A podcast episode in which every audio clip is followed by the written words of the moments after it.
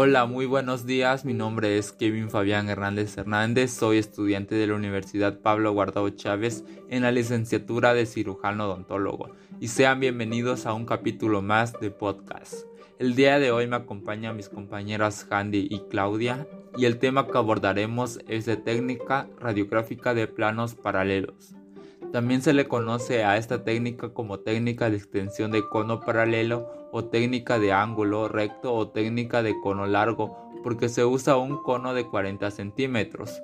Esta técnica se basa en colocar la película paralela al eje longitudinal o eje mayor del diente y dirigir el rayo central a una distancia foco-objeto de 40 centímetros en forma perpendicular a la película y al eje longitudinal del diente. El objetivo es obtener la menor distorsión de las piezas dentarias. Debido a la anatomía de la zona para que la película quede paralela al eje longitudinal del diente debe alejarse y no quedar adosado al paladar o a la cara lingual, excepto a la zona de molares inferiores. Para esto es necesario usar un soporte de películas o colimador que enseguida les explicaré.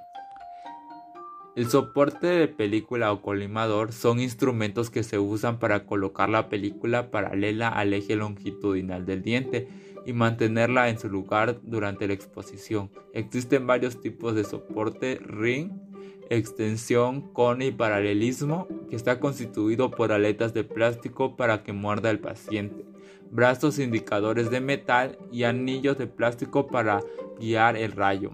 Hay aditamentos de soporte que son metálicos con un escudo de metal y un orificio del tamaño y forma de la radiografía para que el rayo solo incida en la radiografía. También se le puede usar instrumentos llamados snap array o pinzas hemostática o pinza de mosco. La posición del paciente debe estar en plano sagital perpendicular al piso y plano oclusal paralelo al piso.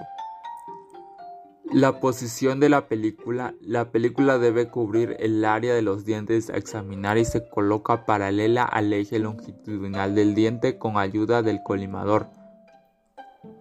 Se emplea la película número 2, pero puede usarse la película número 1 para dientes anteriores. Las películas se colocarán en forma horizontal para dientes posteriores y en forma vertical para dientes anteriores. La película no va adosada a la superficie lingual de los dientes porque la anatomía del paladar no lo permite, por lo que la radiografía se debe colocar alejada de los dientes a exponer hacia la parte más alta del paladar. La dirección del rayo o angulación vertical, el rayo central se dirige en sentido perpendicular a la película y eje longitudinal del diente, ángulo recto. La angulación horizontal, el rayo central se dirige paralelo a las áreas de contacto. El lado blanco siempre se coloca hacia los dientes. Al colocar la película en la boca siempre se introduce de manera horizontal y después se gira para lograr la posición correcta. Se debe centrar la película en el área que se desea examinar. Y enseguida mi compañera Claudia seguirá desarrollando más este tema. Angulación horizontal. Para tomar una serie radiográfica completa se debe localizar el área donde deberá ser colocada la película radiográfica. Para dientes anteriores se usa el colimador indicando para exponer dientes anteriores. La película radiográfica que puede ser número 2 o número 1 se debe insertar en la ranura del bloque de mordida en sentido vertical. Con el colimador en esta posición se debe tomar incisivos centrales superiores, canino y lateral superiores derechos y izquierdos, incisivos centrales inferiores y canino y lateral inferiores derechos e izquierdos. Con el colimador en esta posición se debe tomar incisivos centrales superiores, canino y lateral superiores derecho e izquierdos, incisivos centrales inferiores y canino y lateral inferiores derechos e izquierdos, en cada radiografía se debe de observar coronas y raíces completas de los dientes que se quieren observar. Observar con claridad ápices, crestas alveolares y hueso circundante. Para molares y premolares se usa el colimador para dientes posteriores.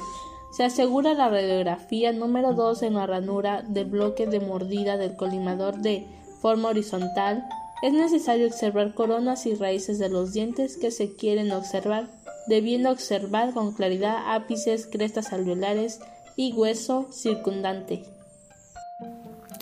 Técnica de desplazamiento horizontal.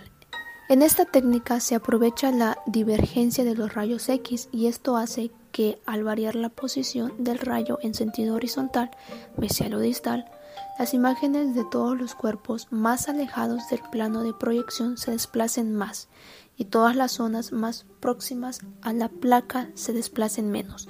Para realizar esta técnica se deben de tomar dos placas. La primera debe hacerse entrada a la estructura que se desea radiografiar y la segunda se coloca la placa en la misma posición de la primera, pero el rayo se desplaza, se desplaza hacia mesial o distal. De esta manera, cuando nos desplazamos hacia mesial, lo que está por vestibular se desplaza hacia distal. Por el contrario, cuando nos desplazamos hacia distal, todo lo que está por vestibular se desplazará hacia mesial. Cuando nos desplazamos hacia distal, las imágenes de todo lo palatino o lingual se desplaza hacia distal. Si lo hacemos hacia mesial, lo harán también hacia mesial y las que no se desplazan están en posición equidistantes. Esta técnica se usa para localización de piezas dentarias incluidas y determinación y también ubicación de conductos tratados o que se vayan a tratar endodósticamente. También se usa para localización de fracturas radiculares. Posición ortorradial eh, es la radiografía en la que el rayo se dirige centrada a la estructura que se desea observar. Posición mesio-radial es cuando el rayo se desplaza hacia mesial, todo lo que está por vestibular se desplaza hacia distal. Todo lo que está por lingual o palatino se desplazará hacia mesial. El rayo se desplaza con angulación horizontal de 20 grados. Posición distorradial es cuando los rayos se desplazan hacia distal, por lo que palatino lingual se desplaza hacia distal, todo lo vestibular se desplaza hacia distal. El rayo se desplaza con angulación horizontal de 20 grados. Modificación de la técnica. En algunas circunstancias es necesario modificar la técnica y esto sucede cuando hay bóveda palatina baja o torus maxilar o mandibular que son crecimientos óseos. Crecimientos óseos Torus o rodete maxilar es una masa de hueso que se observa a lo largo de la línea medial del paladar duro. Torus o rodete mandibular son crecimientos óseos a lo largo de la superficie lingual de la mandíbula. Cuando hay torus maxilar, la película se debe colocar del lado más alejado del rodete. Cuando hay torus mandibular, la película debe colocarse entre el rodete y la lengua. Cuando hay bóveda palatina baja, al colocar la, el colimador se inclina cuando muerde el paciente y se puede colocar rollos de algodón en la aleta que muerde el paciente. Técnica de Clark, conocida también como regla del objeto bucal o técnica de las proyecciones excéntricas, se fundamenta en el cambio de posición relativa de un objeto presente en un examen radiográfico cuando se modifica el ángulo de proyección del haz de radiación. Para llevarla a cabo se requieren dos radiografías periapicales de la zona que se quiere estudiar. Una de ellas tiene que ser ortorradial para lograr valores de angulación horizontal y vertical y la otra radiografía debe ser mesio-radial o distorradial. En todos los casos, el punto de incidencia del haz de radiación deberá permanecer en el mismo.